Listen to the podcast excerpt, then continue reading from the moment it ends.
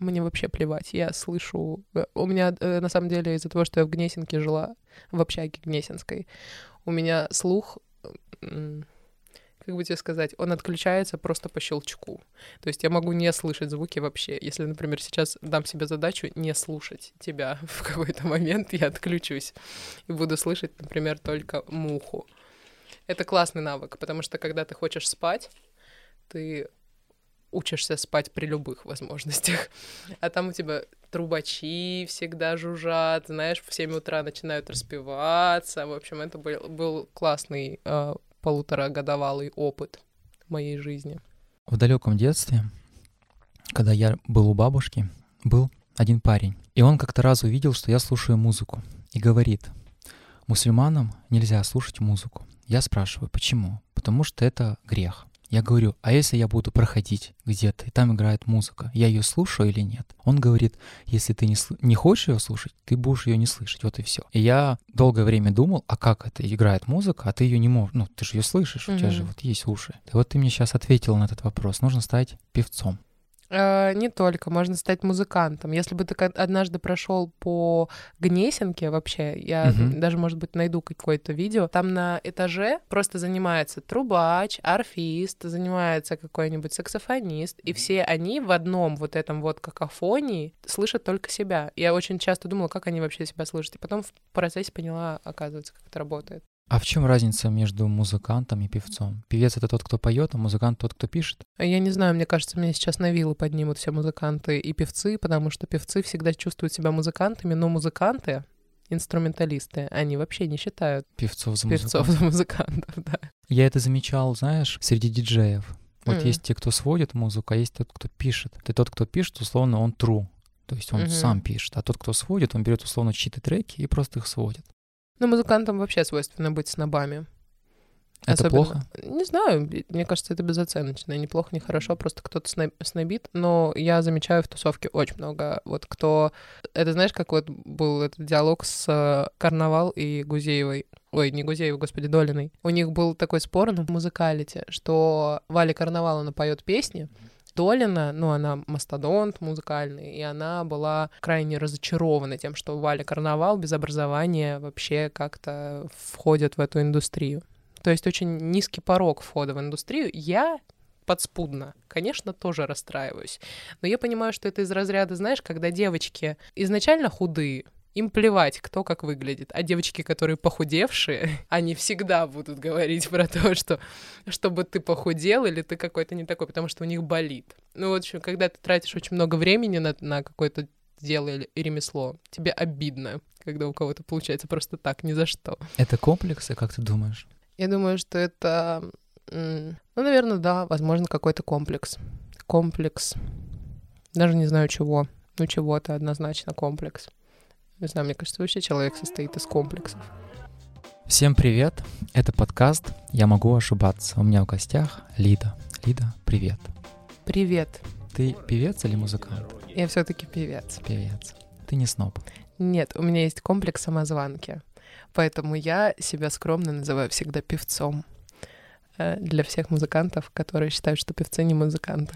Некоторые мои, я их хочу сейчас снобами называть, слушатели пишут мне чуть ли не эссе и говорят, пожалуйста, пусть вначале они коротко себе расскажут, чем они занимаются. Зачем? Знаешь, как у Достоевского, читал это или нет, братья Карамазовы, там есть в начале короткое описание, зачем читать. И он говорит, не знаю, понравится вам или нет, но мне это нравится, вот что-то в этом духе. Можешь в двух словах что-то самое классное о себе сказать? Вот за что ты гордишься? Хм. Я недавно начала а, в целом себя больше хвалить и перестала обесценивать свои заслуги. Ну, в общем, привет всем. Меня зовут Лида, а мне 23 года. Я певица, композитор, пишу свои песни, исполняю их успешно и получаю за них 29 рублей с роялти. Надеюсь, что вас станет побольше, и я, наконец, смогу с роялти купить себе хотя бы кофе. Вот такой небольшой рассказ.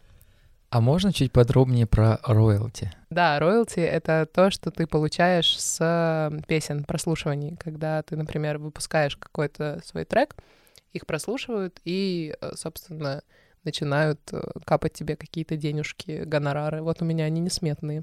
А почему 29 рублей? Ну, потому что слушателей примерно столько же. За твой один условно трек в месяц ты получаешь? Ну вот недавно мне просто пришла сводка за мой последний трек, который был э, выпущен. Да, я приш... мне пришло 29 рублей. Но там надо отдать должное. Получилось где-то рублей 100. Мы просто поделили, получается, пополам с моим э, напарником в дуэте и отдали какую-то часть лейблу. Да, это если кто-то хочет стать музыкантом, добро пожаловать. Получается, ты твой, условно, напарник, и плюс еще лейбл, вы поделили 100 рублей. Да. Как называется трек? Э, он называется «О чем?» Лида и Артем Иванов. Но я хочу здесь сделать большую ремарку, потому что э, Лида — это второй мой псевдоним. У меня их теперь три. Вот сейчас я под третьим. Собственно, вы Лида. услышите мой трек, да. Я, он выйдет под э, псевдонимом Лирида 11 ноября. Он выйдет 11 ноября. Трек под третьим моим псевдонимом Лирида. Первый был Лидали. Лидали. Да. Можно какие-то треки найти под этим псевдонимом? Да, можно. Под Есть ли... любимый какой-то? Лидали — это в одно слово. Лидали. Да, советую к прослушиванию трек «Волна». А, по-моему, так он называется. «Сдавайся» и «Аффект». Остальные э, треки э, к прослушиванию не советую. Ну, просто не нравится. А, нет, еще есть. Э, очередная тонет лодка. Его я сердечно люблю. Ну, возможно, еще блеф, Роня. Послушайте все, возможно, вам понравится. А, почему я, собственно, поменяла, на самом деле, свой псевдоним? Потому что тогда, э, на заре своей славы, э, начинала путь еще одна Лида Ли, но у нее были, э, блин, неоспоримые факты в виде монатика, который ее поднимал, и я поняла, что я здесь не выиграю сейчас со своими бюджетами, мне нужно что-то менять. В общем, я не стала продавливать это имя э, и очень быстро его поменяла. Поменяла на такое промежуточное, просто называлась Лида, и выпускала какие-то треки. И вот сейчас вот э, мы выступаем под э, Лиридой. Ну, я не знаю, как сейчас мы выступаем, или это я выступаю, потому что вся моя группа разъехалась, как и все. Вот. А, так что да, Лирида а, выпустит 11 ноября а, трек. А вот ты сказала про Монатика и про Лида Ли. Да. А, собственно, как ее судьба-то? А, честно говоря, не знаю. Она же как бы Она, может, тоже поделили. узнала, что с тобой не станет. Но это, знаешь, было немножко обидно. Тебя постоянно публикуют, постоянно э, отмечают в сторис но все равно не тебя. То есть отмечают Лиду Ли и говорят, о, там сегодня выступала Лида Ли, и отмечают тво- твою страницу. Слушай, ну, ну можно таким образом нет-нет-нет, так, таким образом ты бы не вылезла. Но э, сейчас я понимаю, что я поспешила. На самом деле тогда, если бы кто-то знал, как сейчас э, сложится судьба, и что Украина и Россия в принципе не будут э, взаимодействовать на одном поле, то, возможно, я бы ничего не меняла. Мне очень было комфортно в этом всем. Я даже думаю, может быть, оставить вообще. Но это будет уже настолько глупо, что, э, знаешь, когда подписчики ржут, что я, типа, третий раз все меняю. А вот когда ты третий раз меняла, когда это произошло? Это произошло год назад. А, все. Я просто думал, было совсем недавно, ты же могла вернуть. Нет, это вот было... Но я еще ничего не выпускала под этим псевдонимом. То есть, конечно, вернуть могла, но просто в двадцать первом году мы организовали группу, я, и у меня была всегда голубая мечта, что это будет инструментальный коллектив с а, виолончелью, фортепиано, что мы будем действительно как музыканты. Ну, точнее, рядом музыканты, а я как бы так сбоку припеку приду к профессионалам. Но они меня очень научили э, огромному количеству вообще музыкальных терминов. Я полюбила музыку заново потому что сейчас у нас пойдет разговор о бывших, и это, конечно, неразрывные э, вещи в, моё, в моей судьбе. Бывшие? А, музыка и бывшие. Ты хочешь о бывших поговорить? Да, мне, мне нравится Надо эта выговориться. Нет, я, честно говоря, не хочу никого там ни в чем обвинять, ни в коем случае. Это все уже приболевшее. Просто э, в моей жизни бывшие и музыка — это всегда неразрывные связи потому что э, я встречалась с музыкантом очень долго, и он научил меня в принципе всему, то есть э, вообще весь мой путь, все мои какие-то музыкальные мысли, какое-то вообще мое музыкальное музыкальный бэкграунд, если так можно, ассоциируется с одним человеком. Песни тоже посвящались одному человеку какое-то время. Вот. Например?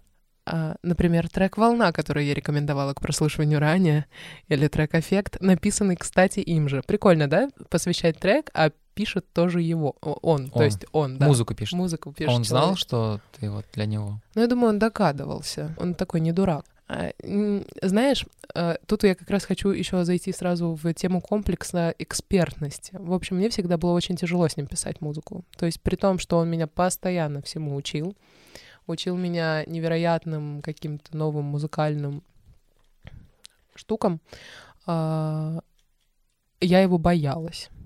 Типа в хорошем смысле. То есть мне было очень тяжело при нем писать, потому что я считала, что а, он вот такая величина, он прям величина музыкальной мысли в моей голове. И мне было очень тяжело записывать музыку, потому что я думала, а он сейчас подумает, что я вот тут вот вообще-то недостойна этой песни. Или там он сейчас скажет, что как-то это все не так. Это я, кстати, с ним обсуждала довольно-таки недавно. И а, он возродил все-таки во мне, помимо а, классной музыкальной истории, небольшой комплекс экспертности. Ну, наверное, все-таки это я в себя в нем. А как вы познакомились? А, удивительным способом, потому что я из Ставрополя, и он из Ставрополя. Но познакомились мы в Гнесинке. Кто-то нас познакомил. Мы дружили три года, и я была убеждена, что он гей. Надеюсь, он не слышит. Я просто... Все-таки он не гей. А, а как оказалось, нет. Все-таки, да, все-таки ну, просто в моей голове было так, что если три года э, мальчик водит меня э, в кафе, гуляет со мной и проводит со мной кучу времени, но никак со мной не флиртует, то это значит, что он гей. Для тебя это было важно? Да нет, честно говоря, совсем не важно, просто я как бы больше не обращала внимания. У меня, мне, наверное, было легко это просто сказать тебе, знаешь, не хочется думать, что я не нравлюсь мальчику, хотелось просто сказать о том, что, ну, наверное, он не по мне. Ты любишь внимание? Конечно, я же артист. Именно ты любишь внимание? Да. Все, я понял. То есть три года внимания не было. Наоборот, оно было, было оно было, но оно было как каким-то странным, непродолжительным, Гей, знаешь, Гейское внимание. Ну да, типа, у меня было ощущение, господи, я просто надеюсь, что он никогда это не включит, а, что что я потеряла мысль, прям даже подумав о том, что если все-таки он это услышит. А ты не хочешь, чтобы он услышал? Конечно, не хочу, да. Почему? Мне кажется, ему было бы неприятно это слушать. Ты же про себя говоришь, про свои чувства. Э, ну, неприятно было бы слушать э, все равно про... Про твою честность? А, да. Тогда мы можем не говорить об этом. Я в замешательстве. А почему? Да нет, на самом деле я просто не хотела бы, чтобы он думал, что я думала, что он гей. Он Ой, точнее, чтобы он знал, чтобы он знал, а, что я чтобы думала. он знал. Если ты хочешь... Хотя, мне кажется, я ему об этом говорила как-то раз пьяну. Окей, если отходить от этого всего условно, что ты так подумала, что он гей, это оскорбление для него? Думаю, да. Все. Он... Ну, я вспомнила, я ему говорила об этом. Говорила? Забыли, да, уже. Все нормально? Если ты это слышишь, э, я тебе уже об этом говорила. Ответственность тебя сброшена. Точно.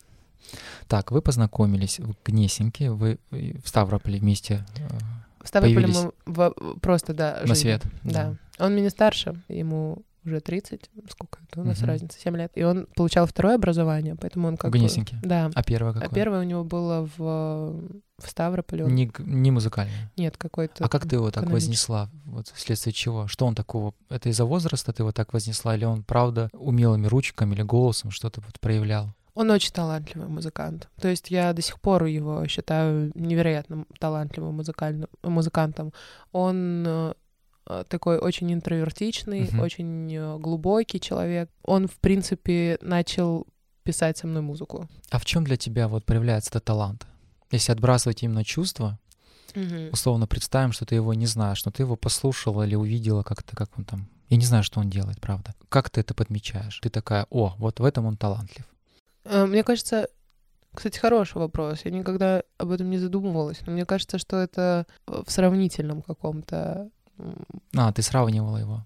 В сравнительном ключе проявляется. То есть, когда ты... Как насмотренность. Mm. То есть, когда ты насматриваешь, насматриваешь, ты понимаешь, что это нравится, это нет. Талант же тоже, в принципе, субъективная, наверное, штука. Все Однозначно. Когда это было? Какой это период твоей жизни? Встречаться мы начали в 2019. Угу. Это начало твоей, так сказать, карьеры? Твоя насмотренность тогда была вот на начальном уровне? Да. На тот уровень ты его возвела. А сейчас? Сейчас, сейчас не, не поменялось Не поменялось, ничего. он только растет, сволочь в этом. А вы общаетесь? Нет, мы поссорились в хлам буквально на позапрошлой неделе. Можешь рассказать, почему а, именно? Да. Ну, я почему-то открыла в себе э, желание снова общаться с бывшим, хотя это не в моей практике, то есть я довольно радикальная. Обычно я рублю мосты, точнее нет, как рублю концы, жгу мосты и все такое, но почему-то я начинала, наверное, из-за того, что он опять-таки для меня талант, его немножко идеализировать. Как только я начала его идеализировать, в общем, как только я начала его идеализировать, я в голове начала очень много о нем думать поняла, что мне нужно как-то вернуться в этот, э, в этот разговор, вообще в беседу и общение с ним, чтобы просто вспомнить, а, все, окей, вспомнила, почему мы расстались, вспомнила, почему мы не общаемся. Ты вот. ему написала? Да, я ему написала. Ну, кстати, я считаю, что на тот момент, когда я ему написала, я посчитала это своей очень сильной слабостью, который, за которую я себя корила. А сейчас я поняла, что это была необходимость, потому что это так сильно меня гложило, и у меня была очень большая обида, поскольку мы э, обрубили концы прям, ну, очень негативно. А давно вы обрубили? А, да, мы прям вот в Новый год перед 21-м. Угу. И ты ему написала, условно, вот где-то неделю назад. Не, не, нет, написала ему в феврале а, этого всё. года. Да. Причем, эм, знаешь, таким триггером, что я ему решила написать, то есть как ты полтора года как-то живешь уже, э, смиряешься и так далее, вы не общаетесь, но триггером случилась просто какая-то наша общая подруга, которая рассказала там какую-то историю, я уже даже не помню что, и меня это так возмутило, что я ему написала и говорю, все, я не могу, нам надо это обсудить. общем, это был повод? Конечно, конечно, все равно я думала об этом. И как-то были, было желание, чтобы встреча произошла, и мы это все обсудили, потому что ты не можешь все-таки, как бы не хотел, когда у тебя есть нарыв, Угу. Он нарывает и нарывает, и разрастается, и разрастается. И, в общем, я решила, что да, надо это все прекратить разговором. А вот когда вы расстались, у вас были завершенные отношения, или вы как-то поссорились и разошлись? Не-не, мы прям поссорились и разошлись. Я имею в виду, вот когда вы встречались на тот период. Угу. А, ты его блокировала? Да. Угу. Ты просто сказала про разрыв мостов, и мне стало интересно, как это происходит именно в твоем случае. Вот ты условно расстаешься с парнем, что ты делаешь в основном? Блин. Ну, чаще я такой, я не могу сказать, что я э, супер экспрессивно это все делаю. Я делаю молча. То есть я такой молчаливый игрок. Когда ты расстраиваешься, ты просто блокируешь или уходишь. Вот у меня есть привычка уходить просто. Вот, э, причем я знаю, что она очень многих э, людей триггерит и бесит. Уходить от разговора. Да, уходить от разговора, как-то пытаться провалиться сквозь землю, вот это моя история. И, и я сейчас учусь, чтобы обсуждать что-то, разговаривать. Для меня вообще тяжело говорить. А как ты думаешь, почему ты убегаешь? Это можно называть, что ты убегаешь? Ну, конечно, я страус абсолютный. Я вот такого избегающего типа личности. Тревожно избегающий или просто избегающий? Понятия не, не разбираюсь в этих штуках. Ну, сейчас у нас не урок психологии, поэтому не будем вдаваться в подробности. А вот зачем ты блокируешь? Как ты вот сама можешь вот сформулировать свой ответ вот для себя? Um, Что это меняет? Разные случаи. На самом деле я блокирую, если какой-то прям произошел э, неприятный жест по отношению ко мне. Там был очень неприятный жест по отношению ко мне. И вот буквально там недавние мои такие мини-отношения, вроде бы с потенциалом на что-то хорошее и с э, очень быстрым концом, они точно так же завершились. Я прям заблокировала чувака то, что он а, мудак.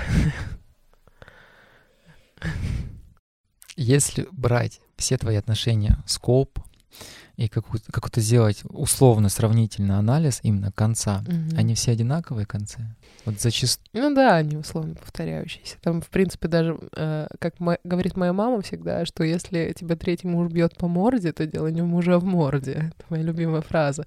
И я начинаю уже в нее верить.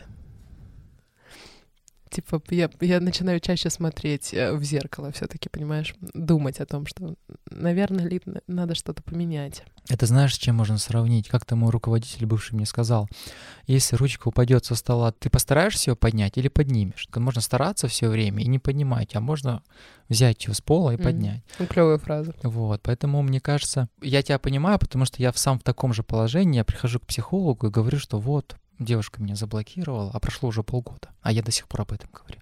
Он говорит, мы крутимся на одном месте.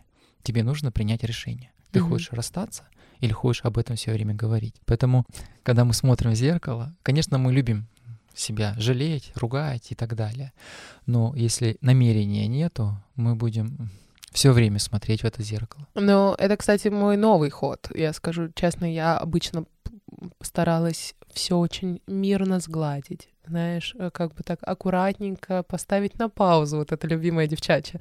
Давай мы не расстанемся, мы поставим на паузу, потому что у тебя как бы внутренне э, тебе легче как будто бы справиться с этим расстоянием, ой, с расставанием, ощущение, что что-то еще может быть. Мне так нельзя. Мне нужно обрубать. Я человек в этом вопросе крайностей. Если я э, начинаю додумывать что-то еще, я в этом утону нафиг. А как ты замещаешь отношения? Условно, вы расстались, ты его заблокировала, но наверняка ты о нем еще какое-то время думаешь. Mm-hmm. Ты как это смещаешь? Чем ты занимаешься в это время?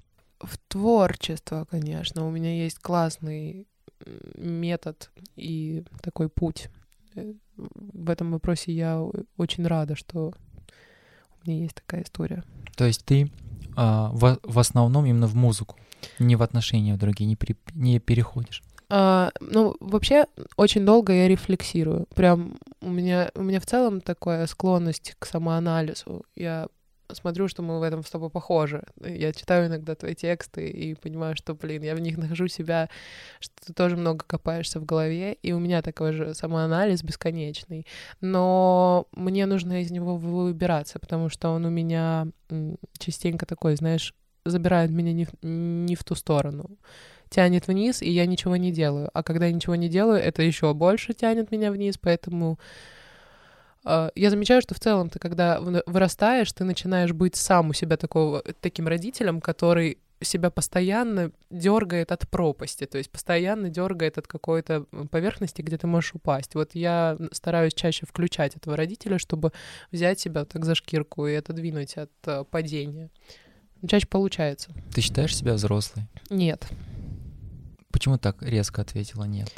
А, потому что я частенько совершаю не взрослые ошибки, точнее, не взрослые поступки, скажем так. Я довольно инфантильная. Как я могу себя э, ощутить? Тебя это устраивает? Да, более чем. Я думаю, что для э, вообще развитие творчества, мне это необходимо. А, мне нужно быть такой немножко легкой, мне нужно быть немножко инфантильной, мне нужно быть э, принимающей близко к сердцу. И я не очень хочу это на самом деле в себе даже менять, потому что я ценю в себе качество этой чувственности, особенно когда вокруг очень много холодных людей. А почему ты говоришь, мне нужно быть? Я, в принципе, когда говорила нужно, я уже просекла, что ты задашь мне этот вопрос.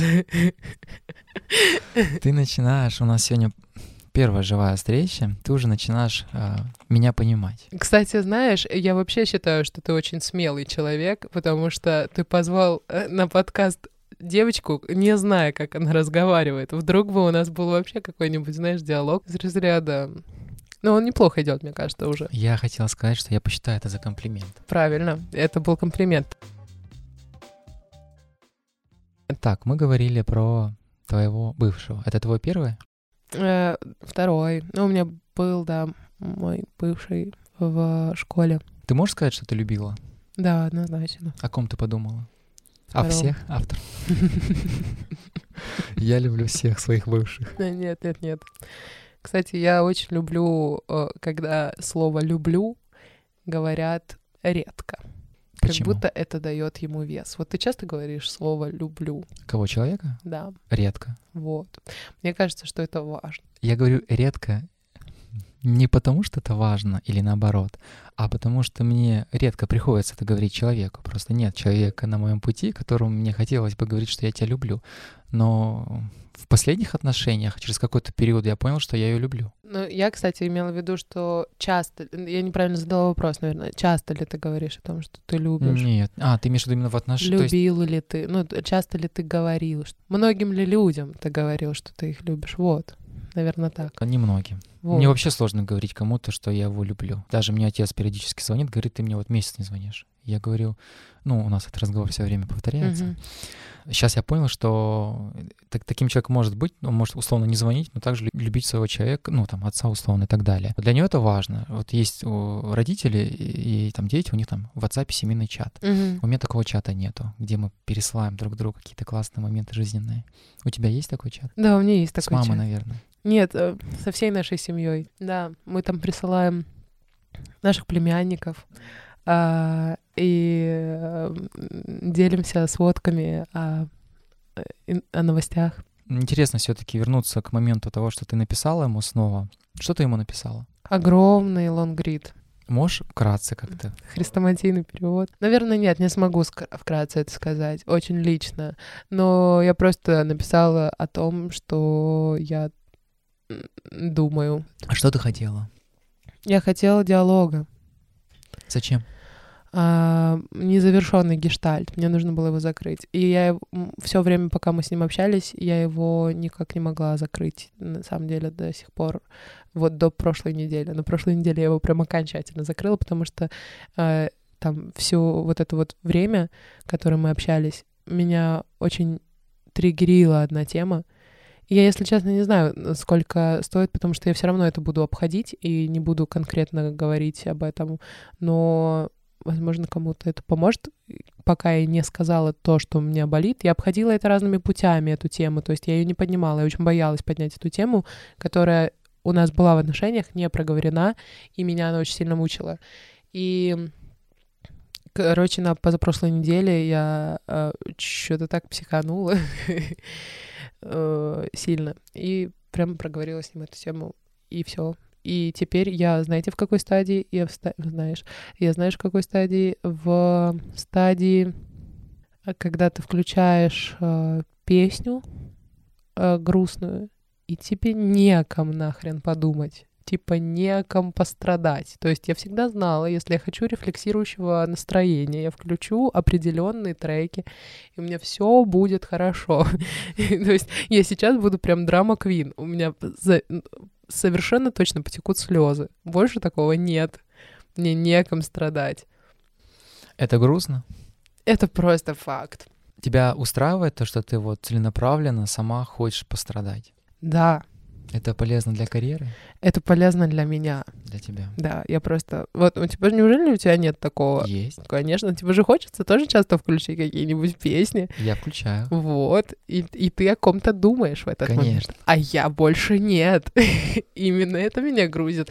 Но, как мне сказала вчера об этом подруга, она говорит, значит, ты готова к новым к новым отношениям? К новым э, аттракционам, да. Вот как ты думаешь, если бы ты на тот период была бы счастлива, ты ему написала бы? О, прикольно. Не думала об этом. Наверное, нет. Возможно, все бы завершилось, может быть, не завершалось бы. Понимаешь, если бы я была счастлива, возможно бы я сейчас а, была в отношениях, продолжала бы в них быть.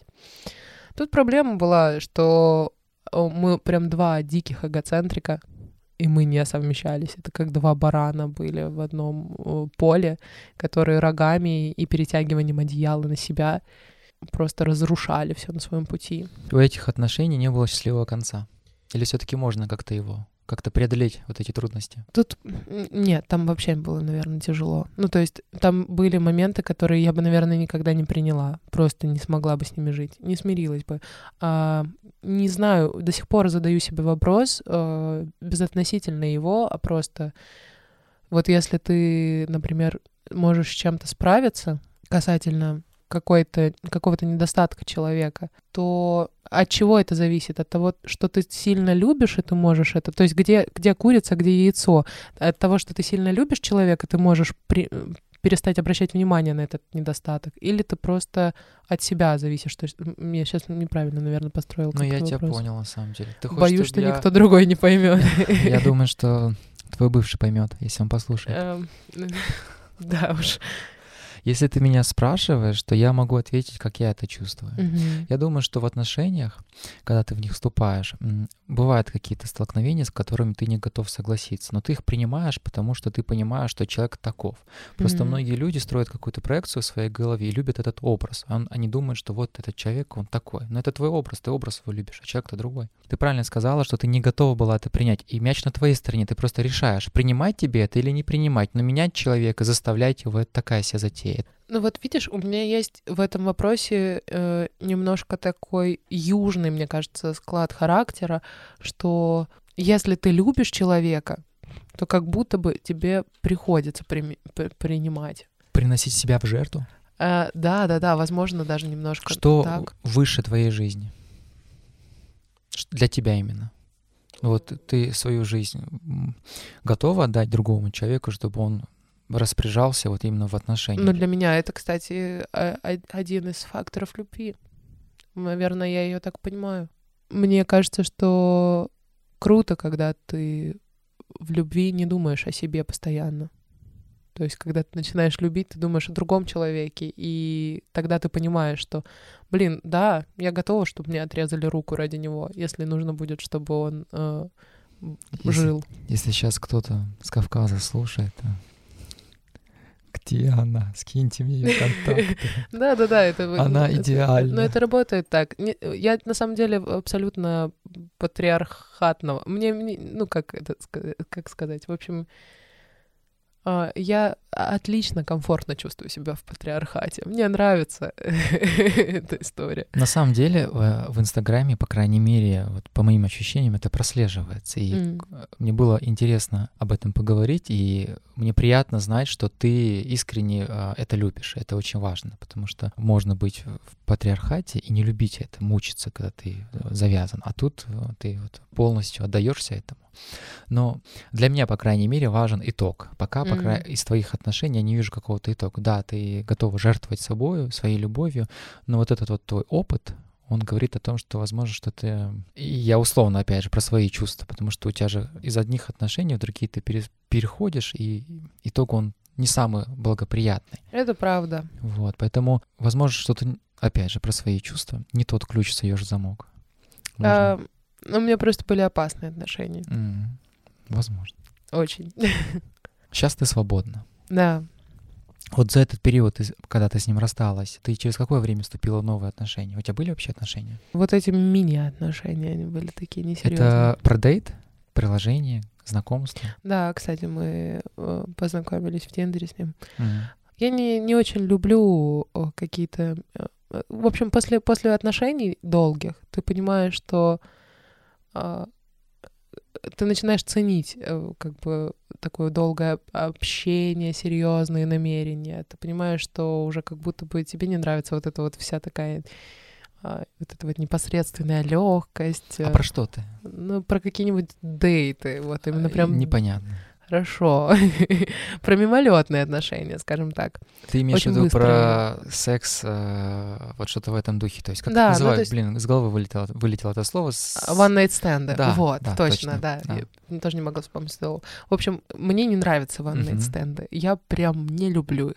Мне кажется, что мужчины как будто бы есть у меня ощущение, что легче к этому относится, а для девушек это важнее. И могут все феминистки сейчас на меня обрушиться, но я думаю, что со сколькими девчонками я бы не общалась, для всех это важно. И каждый... Что именно важно? Э, важно, чтобы э, парень серьезно относился к девочке, а не просто хотел секса и на одну ночь. Ты говоришь, что тебе это не нравится. У тебя был этот опыт? Да, у меня был, мне не понравилось. я это говорю именно прям, с, знаете, я ходила там, я попробовала. Не мое. А что ты почувствовала? Почувствовала себя использованной. Мне не нравится чувствовать себя использованной. Это было э, твое решение? Эм, да. Это был единожный случай? Нет. Это было твое решение? А, нет. Э, Второй раз было не твое решение? Нет. Тебя заставили? Э, подожди, нет, не, не так. Это было, знаешь, как, когда ты идешь с ощущением, что у тебя будут серьезное что-то. Ты про свои ощущения Про говоришь, свои да. ощущения, да. А оказывается, тебя обманули, как этот мальчик с шоколадкой с утра. Я тебя спросил про мальчика. Вот, хотела ли ты, чтобы он тебя обманул? Ты сказала, что, скорее всего, да. То есть ты же сама приняла это, тебя же никто не заставлял. Это знаешь, как э, иногда бывает, э, тебя так красиво обманывают, что ты, в принципе, уже готов быть обманутой. Это у меня обычно работает так, когда я сыр какой-нибудь покупаю, а мне его так впихивают аккуратно, я думаю, ну прям есть желание купить, я прям готова. В общем, да, у меня есть даже осознанность того, что я понимаю, что я иду на обман. Ну вот мне кажется, что вот в этих вот э, коротких встречах то же самое. То есть человек идет осознанно, я сейчас про девушек Мгм. говорю. Надеюсь, меня феминистки не будут сейчас за это э, этими Вилами. вилами, да. В основном своем никто тебя не заставляет. Даже, мне кажется, зачастую, когда ты вот говоришь про вторую встречу, ты думала, что эти будут длительные отношения. Ты говоришь про свои чувства, что ты так думала. Мгм. Ну, спрашивал ли ты об этом этого парня? Может, он так не думал. Вот, поэтому, мне кажется, тут все честно. В плане того, что человек сам решает. Конечно, Вот, конечно. я сейчас в защиту парней. Понимаю. Да нет, на самом деле э, у меня нет никаких э, претензий даже на этот счет к парням. Тем более, что ты никогда не заставишь человека, чтобы он тебя любил. Там, или, например, чтобы он э, хотел, чтобы ты серьезно к тебе относился. К тому же я примерно понимаю эту историю, что если у вас быстро произошел секс, то, скорее всего, ну, вы достигли какой-то точки. В общем, э, обычно, когда происходит э, секс очень быстро, чаще всего, если вы не знакомы, у вас нет никакой при- э, привязанности, там какой-то ментальный... Ну, разные случаи бывают, на самом деле, сейчас тоже понимаю, Я что... сейчас тебе расскажу про три случая. Ова! Все, все твои отношения случались быстрым сексом, да? Надо Я так понимаю, подождать. что, да, уже, уже можешь рассказывать, потому что... Вот последние мои отношения, мы с ней познакомились, причем не в дейте, нас познакомили. М, И в тот же день мы занялись сексом, и мы простречались год. Ого. До этого занялись сексом больше года. До этого то же самое. Там полтора года мы встречались. С первыми двумя я общаюсь сейчас, то есть у нас с ними хорошие отношения. С последней нет. Ну, времени прошло, она вот мне напоминает, вот, по крайней мере, по твоим описаниям, и тебя и ее. Она тоже вот любит блокировать, а, А. уходить а, в закат, избегает. Она тебя напишет. Конечно, конечно. Вот я тебя слушаю, я понимаю, что надо просто подождать.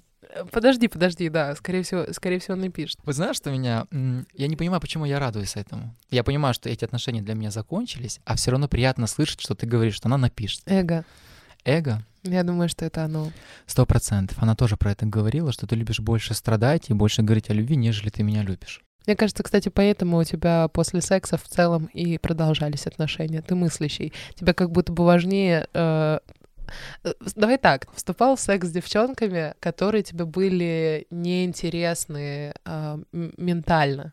Я сам задумывался об этом, почему я не могу вступать с хорошими девчонками в отношения, потому что мне с ними неинтересно. Понимаю, что мы ментально не подходим друг к другу. Мне нужна вот эта буря. Мне нужно, чтобы человек был неординарным. Я не знаю, как это происходит, на каком это уровне. Обычно это всегда какие-то, ну, для меня красивые девушки. Я чувствую, что какие-то обреченные отношения, ну, потому что у нас какой-то диссонанс внутри. То есть мы как-то скачем, как пианино, там все играет, все вместе. И мы пытаемся как-то услышать эти звуки. Мне пишут периодичностью, давай погуляем, давай сходим куда-нибудь. И я понимаю, что это классные, правда классные девчонки, но мне с ними не интересно. Мне с ними не хочется мучиться, понимаешь? Надо со стоящим мучиться, мне кажется. Слушай, я вот сейчас подумала, может быть, это потому, что я уже сказала ранее, что ты мыслитель. Э, Тебе ты как бы развиваешься в своей мысли. То есть ты развиваешься в том, что ты себя узнаешь. И вряд ли ты будешь себя должным образом узнавать в отношениях с открыт... с хорошей девчонкой. Типа в буре ты себя иначе проявляешь и начинаешь по-другому себя видеть и щупать. Сто процентов. Потому что, когда у меня все хорошо, я становлюсь таким пассивным. То есть я чувствую, что я что-то как-то счастливо живу. А я Мгм. Вот я даже недавно говорю терапевту, что, блин, я не понимаю, зачем я прихожу, потому что мне уже нечего обсуждать по факту. И я начинаю все вот теребить вот прошлые отношения, искать какую-то причину, чтобы себя взбудоражить. Потому что когда все хорошо, я не могу писать, я не могу слушать какую-то грустную музыку. То есть вот я не знаю, каково это быть счастливым. И, наверное, в этом я с тобой согласен. С этим смирился, и меня это устраивает. Я не хочу быть каким-то полноценно осознанным, знаю, вступить в отношения, родить там троих и жить вот в этом скопе каким-то счастливым человеком. Мне кажется, мое счастье именно вот в этих э, условно страданиях. Mm. Ну, ну да, наверное, это да. Я ходила к психологу, и я лечила посттравматический синдром. Э, конечно, здесь я бесспорно поняла, что я бы там не справилась сама. И, возможно, сейчас вообще была бы другим человеком, если вовремя бы это все не, ну, не проработало в себе. Но потом, я думаю, что очень важно быстро выбраться из этого, чтобы психолог не стал костылем таким неким. Есть люди, которые, вот, например, как ты, которые ходят к нему, чтобы больше себя, наверное, понять, а есть люди, которые уже опираются только на него. Тут вопрос... Э, Я как слышал, не знаю, насколько это достоверно, если психологи, надеюсь, не будут меня опять вилами, хороший психолог тебе об этом скажет. Он, он Что псих... пора закончить? Да, да. Вот.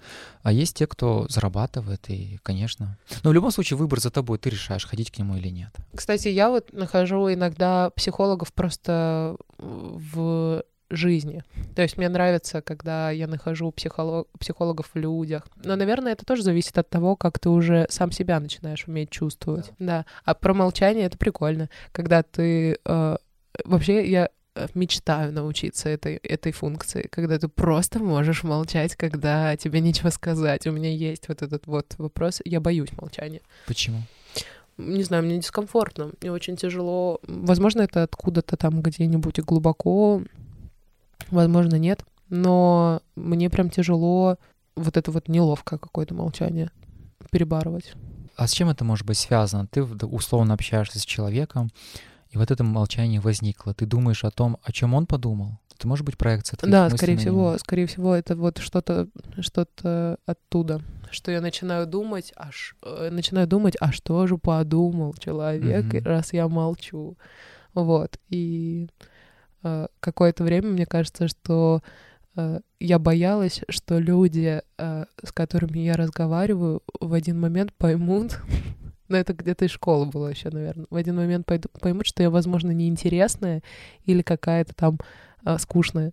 И я поэтому делала очень много дичи на протяжении э, долгого времени достаточно, чтобы, короче, постараться в глазах людей выглядеть более веселый, более разносторонний. Зато смотри, как я разговариваю теперь. Очень, очень классную речь наработала. Тоже в чем-то есть свои плюсы. Но, конечно, долгое время я все равно сидела и ощущала, что я живу какую-то не свою жизнь, а для кого-то. Вот. А сейчас ты свою жизнь живешь? С завидной периодичностью я живу для себя, там где-то в, в, в соотношении 80 на 20. Ну, просто потому что уже начинаю понимать, что если я не хочу куда-то идти, значит, мне не надо куда-то идти. Вот. А раньше я не могла оставаться наедине с собой, то есть мне прям нужно было куда-то пойти, где-то по пообщаться. Ну и в целом ты на самом деле такой человек, который энергию восполняет извне. Какие у тебя планы с музыкой? Чуть-чуть подутихли амбиции. Почему? Наверное, возраст. Мне кажется, что как будто бы... Э, я объясню. Когда ты 7 лет э, фигачишь, ты естественным образом перегораешь. Как-то раз, прости за отсылки, если они тебя раздолбали, нет. Я не готовился. Как-то раз Федор Михайлович Достоевский своему брату написал письмо. Ему было 23, как и тебе. Когда ему брат э, Иван сказал, а почему ты ушел-то? Иди на службу, ты вот университет закончил. Он говорит, я хочу писать, я хочу быть писателем. И если даже я буду писать всю жизнь, у меня ничего не получится, я не, не буду об этом жалеть, потому что я это дело люблю. Ты mm. можешь так про себя сказать? Конечно. Я, я не, не могу сказать, что я уйду из музыки. Нет, нет, ни в коем случае я этого, кстати, не хотела сказать. Я имела в виду, что подугасли амбиции насчет э, э, мировой арены, насчет э, великой славы, огромных э, гонораров и больших аудиторий. Меня это очень парило. То есть у меня был комплекс перфекциониста. И я думала, что если я, ну, как бы на этом месте, то я должна добиться всего. А сейчас я понимаю, что мне дороже свой путь, который э, будет... Эм, короче, который будет ознаменован на самом деле эм, добрым посылом. Вот что я хочу сказать, что я, я вот прям хочу нести какую-то добрую дорогу в творчестве. Для кого ты это делаешь? Для себя. В первую очередь. Мгм. Всегда? Нет. С недавних пор? Ну, как тебе сказать, ну, т- когда ты пишешь музыку на заказ, это одно дело. А если говорить именно о моем творчестве, которое вот прям под лиридой, то да, для себя теперь. А вот под заказ ты также вкладываешься, когда Да. пишешь? Да. Я просто начинаю, э, это как, знаешь, какая-то актерская маска. Ты начинаешь переключаться в другого человека, думаешь о том, а как вот если бы я была, например, Анной Асти, как бы я себя сейчас ощущала, о чем бы я сейчас пела. И, ну, я вообще не сноб в музыке. То есть я как-то на самом деле абсолютно спокойно отношусь к какой-то музыке. Я могу один день там слушать э, какую-нибудь классику, и завтра просто оттачивать а, все тексты Ани Асти с огромной душой. Я люблю караоке. И, наверное, вообще, в принципе, меня этому всему научила, ну, помимо того, что южная такая история, ты как бы в крови это несешь все равно э, немножко. Вот. А во-вторых, э, работа в ресторанах, в всяких. А бывало такое, что ты пишешь песню, ты такая понимаешь, блин, классная песня, себе оставлю. Да, в 90% случаев. Да, бывало, конечно. Ты пишешь песню, забираешь ее себе и начинаешь заново вкладывать в душу в том же размере в другую. А, да, но на самом деле, когда у тебя заказывают песни, тебя просят чуть-чуть быть полегче и проще. Я часто там метафоричные какие-то истории прилагаю в треки, тексты какие-то завуалированные, понимаю, что, ну да, об этом я круто спою, а другому человеку нужно проще. Тут тоже работа с психологией, кстати, классная история, что когда ты начинаешь писать песню на заказ, ты должен пообщаться с человеком, понять, будет ли он чувствовать эту песню вообще, как вещь носить. То есть э, ты, например, можешь одеться очень круто, красиво, но ты это не почувствуешь. И вот будешь чувствовать себя классно в... Наоборот, будешь чувствовать себя классно в каком-нибудь вообще супер экстравагантном наряде. Я, например, себя плохо чувствую в каких-нибудь блестках, пайетках и так далее. Я чувствую себя вообще не в своей тарелке. И также с песней. Надо пообщаться. Если я вдруг захочу стать... Можно говорить артист или певец именно? Мне кажется, ты можешь говорить как угодно. Хорошо. Просто артист, оно звучит как-то более Солидней. солиднее, да.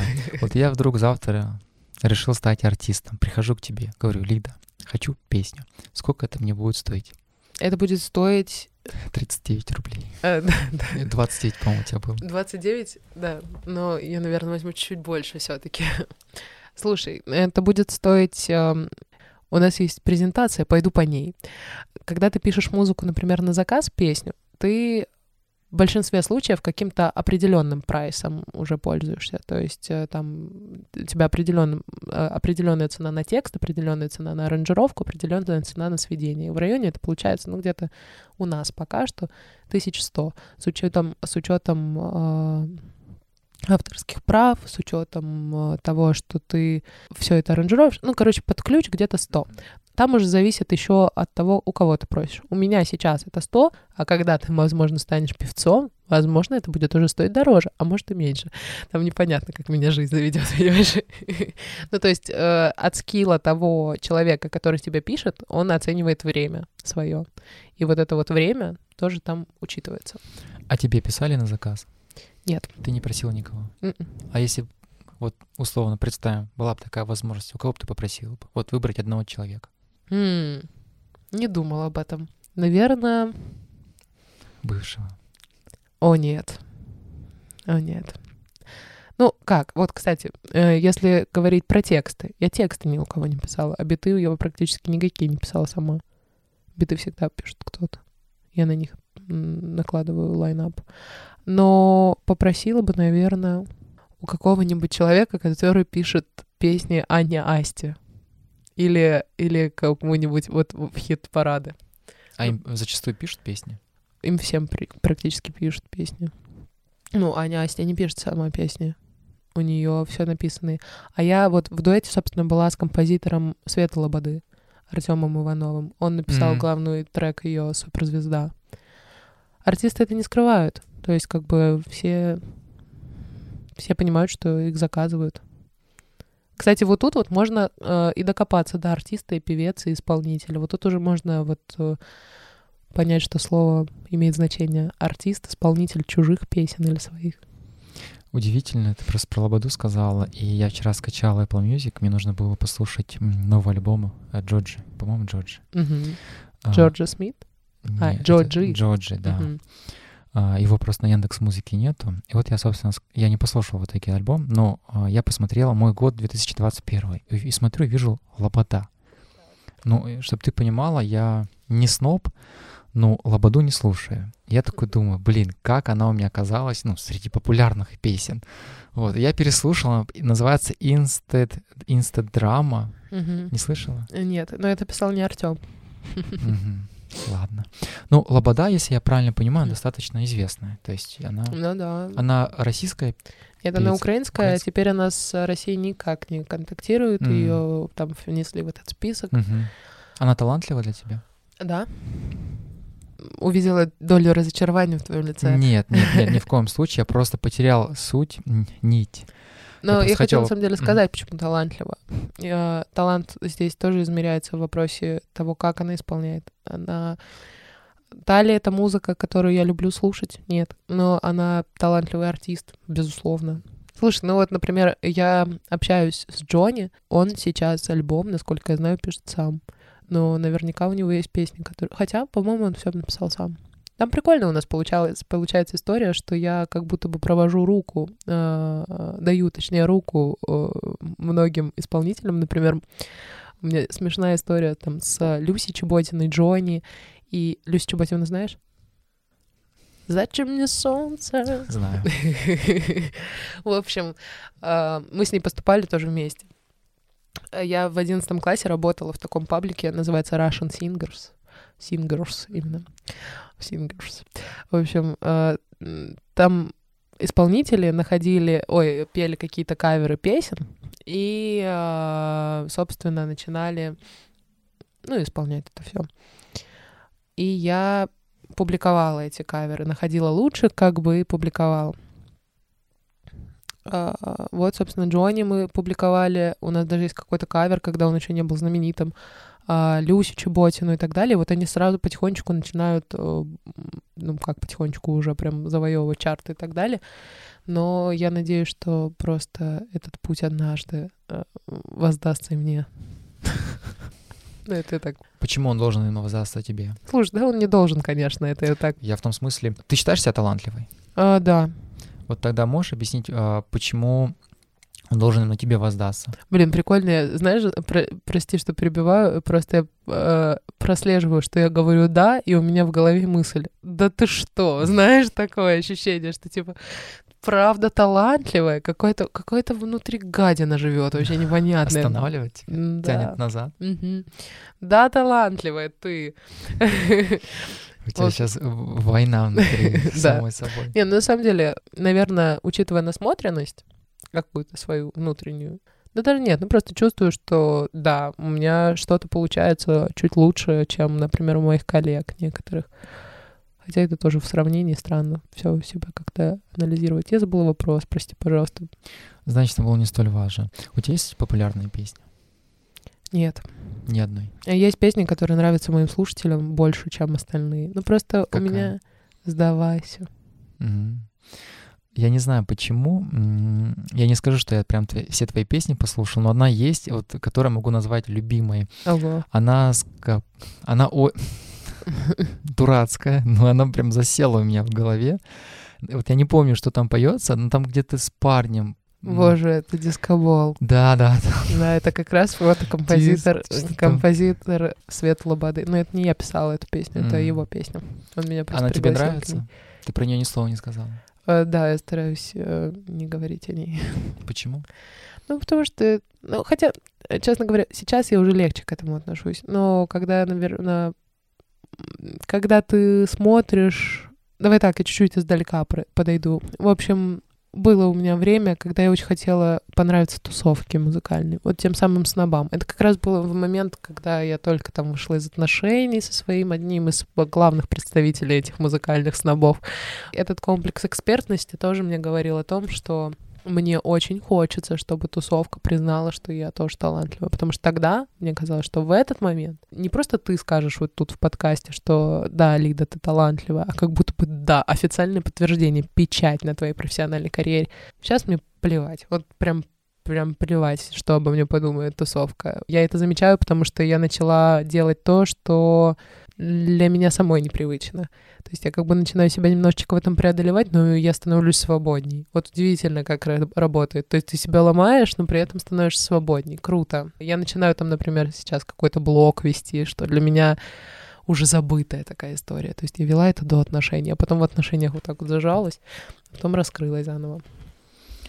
Ты вот хорошую фразу сказал. Круто, когда ты себя ломаешь и пробуешь в чем-то новом. Почему-то у меня ассоциативно пришли мысли в голову по поводу твоих отношений, что ты в отношениях не готова себя ломать, а в музыке, в творчестве ты сломала себя, и ты видишь какой-то для тебя boost, рост. Вот, и ты это подмечаешь, что, блин, круто, что я пробую себя там, условно, с другой стороны, по-другому. В отношениях ты не думала так сделать? условно сломать этот, как ты три раза сегодня сказала про южный свой, южную кровь, ты все на нее ссылаешь, что это она вот виновата. Не пробовала эту кровь сломать? Ты знаешь, я вообще хочу сказать, что мне кажется, что сейчас я вообще по-другому бы, то есть, строила отношения. То есть, грубо говоря, ты смотришь на какие-то свои прошлые регалии и понимаешь, что, ой, елки-палки, ну там не один же мальчик был неправ, не один же там, этот, понятное дело, ты просто смотришь и думаешь, да не надо было так себя вести, ну вот тут вот можно было по-другому проявить себя и как бы на вот этом опыте работаешь. Поэтому я думаю, что в целом, когда ты даже в себя уже сломал, ну, может быть, потом примешь эти знания и будешь немножко иначе себя чувствовать получше. Сейчас ты в поисках? Вообще ни в каком поиске. Я в какой-то прекрасной такой невесомости. Возможно, это все-таки я действительно тревожница, потому что для меня тяжелые времена всегда очень спокойно проходят. То есть, когда общественно. Я даже, знаешь, почему думаю, почему так происходит. Вот ты, кстати, как себя чувствуешь сейчас? Сейчас? Да. Слушай, до какого-то периода времени я был таким достаточно политичным человеком. Я все время вот писал, там, ходил на митинги и так далее.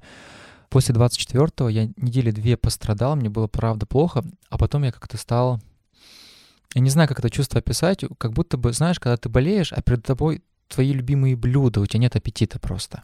Вот то же самое. То есть у меня пропал какой-то аппетит, как будто принял происходящее. У меня очень похожее состояние, кстати. Вот прям как будто я в спокойное время чуть больше... Мне кажется, вот это вот, вот это мыслительство, знаешь, оно как будто... Э, объясню, я, может быть, у тебя так же, но я себе ответ такой дала, что э, когда всем спокойно, а тебе плохо, и ты не понимаешь, какого хрена вам всем так хорошо, потому что в мире происходит жоп. А тут как будто бы все наконец стало на свои места. То есть, ну, вы наконец поняли, господа, что все плохо, и ты заведомо еще до вот этого всего к этому уже приходил, а сейчас как будто бы ты успокаиваешься именно от ощущения того, что все выровнялось. Да, вообще-то я вам говорил. Вообще сложно быть вне тусовки и становиться популярным? Или это вот такое обязательное правило, что если ты хочешь стать популярным, тебе нужно астик и арти э, боготворить? Да не, я думаю, нет. Ну просто нужно играть по правилам. То есть очень тяжело... Э, мне не хочется, конечно, говорить, что для русского человека... Ну, наверное, все таки это правда так, что русский человек очень тяжело идет на перемены. Правда. И когда ты хочешь, например, внедрить какую-то свою сложную музыку, ее не поймут.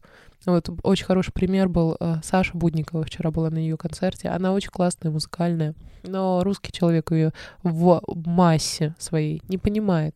Э, причем это не просто я так сказала, знаешь, там голословно, а то, что она выступала в голосе, и на нее какая-то просто лютая волна хейта обрушилась, хотя она идеально интонационная, муз... ну она прям музыкант-музыкант. Ее не поняли. Но есть... ты же это оцениваешь как эксперт как человек, который разбирается в музыке, а 99% людей — это слушатели. Да, слушатели, которые... Э, ну, то есть, наверное, так. Сейчас э, я примерно понимаю, что нужно народу, И я не могу дать это народу. Вот, я, и я это здраво оцениваю. Поэтому у меня классное ощущение в этом всем, что я могу делать и вольна, что хочу в музыкальном своем пути. Вот, и вести себя тоже как хочу. Поэтому песня «Дискобол» меня больше не триггерит. Я ее тоже люблю и под нее тоже потанцую. И весь Ставрополь ее любит. Кстати, хочу сказать, что я приезжала, и мои друзья говорили, пожалуйста, спой эту песню. И мой последний вопрос. Скажи, пожалуйста, что важнее, музыка или слова? Вот сейчас вот. Слова. А для людей? М, Для слушателей? Грув. Что такое грув? Это ритм. Ритм? А Мгм. это можно соотнести к музыке? Ну, наверное, да. Ну, просто ты можешь поставить, ну, не знаю. Понимаешь, э, у нас очень много грувных этих песен, вот как раз-таки те, которые раскачают тачки. Ну, там никакого смысла, они пустышки. Но они качают. И вот именно то, что сейчас... Я сказала сейчас, но у меня в голове все равно мысль типа до событий. Я понимаю, что, возможно, сейчас как раз-таки люди ищут смысла. Знаешь, кстати, почему? Я думаю, потому что людям уже не интересно смотреть на тачки. Исполнители тоже не могут об этом честно петь про тачки, деньги, пойло. А про что нужно петь? Не знаю, про что нужно. Я, кстати, вспомнила одну историю, вот такая у меня уже была. Я рассказывала об этом вчера своей ученице, что я выступала, и прям на пиковом моменте, когда я пела, у меня точно так же, ровно, точно так же попала пыль в горло, и я просто начинаю петь куплет и начинаю кашлять в микрофон. В общем, было жутко. Это где было? В каком-то рестике я пела, я не Считается ли зашкварно петь в рестике? Да нет, все так работают. А где еще там петь нам, людям, э, музыкантам? Многие с этого начинают Конечно, многие на этом и- зарабатывать. и заканчивают. Вот. Но э, да, ну, большие, большие звезды поют в ресторанах. Да нет, ничего не зашкваркну. Музыканты вообще друг друга, я думаю, в этом вопросе понимают. И понимают, что а где еще зарабатывают музыканты? Ну, только ну, мы, мы петрушки развлекать. Джокеры. Можешь порекомендовать тем, кто послушает наш подкаст, свою песню, одну? Да, она выйдет 11 ноября. Лирида Диалог. Она, кстати, очень крутая. Я ее люблю сердечно, потому что она добрая и она наполненная. То есть это вот как раз-таки про диалог. Очень похоже на наш подкаст, когда, когда ты просто скачешь с мысли на мысль, и тебя одна твоя сторона души парирует другой, и ты вот в этом диалоге. В общем, да, советую послушать песню «Диалог». Я рад, что ты пришла. Ребята, если вы дослушали до этого момента, я вам благодарен. Обязательно ставьте. Ненавижу эти слова, но мне мой продюсер, друг сказал, всегда говори про лайки, про подписки, как я ответственность перекладываю. А у меня, кстати, тоже есть SMM-ментор теперь. Да? Да, она меня тоже всегда это Ты мучает. платишь? А, нет, а мне Я повезло, тоже. она моя лучшая подруга. Вот, мне повезло, что это мой друг. Поэтому я ничего не плачу. Поэтому обязательно подписывайтесь и делитесь с друзьями. Лид, скажи, пожалуйста, хочешь кому-то привет передать? Да, бывшему. Все, всем пока. Супер.